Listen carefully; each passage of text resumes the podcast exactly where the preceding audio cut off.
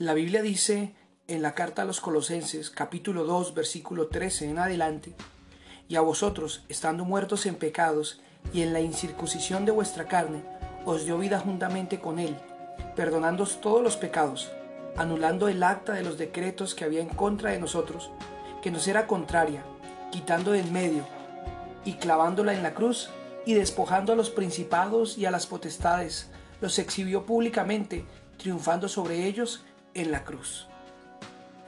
Damos gracias una vez más por Jesucristo, nuestro buen Dios y Padre, porque por medio de Él somos salvos, y no de cualquier manera.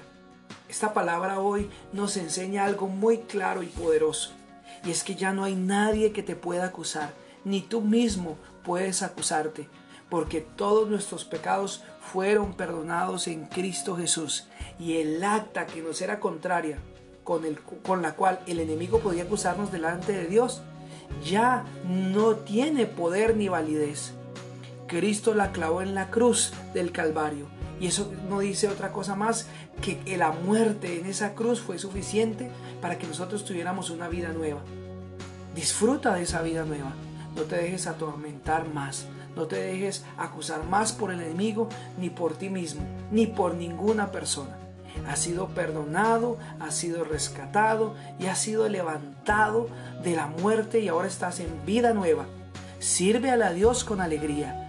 Vive tu vida con alegría, con gozo, sabiendo que lo mejor está por venir.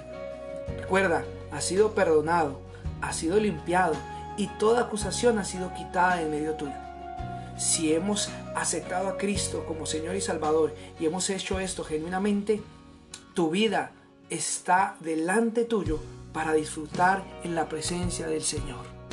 Y si no lo has hecho, es tiempo de aceptar a Cristo como Señor y Salvador para que puedas vivir una vida en libertad, en victoria y tu casa, tu familia, los tuyos también experimenten un cambio de vida y sean felices. Porque eso es lo que quiere Cristo, darnos una vida en abundancia. Bendiciones.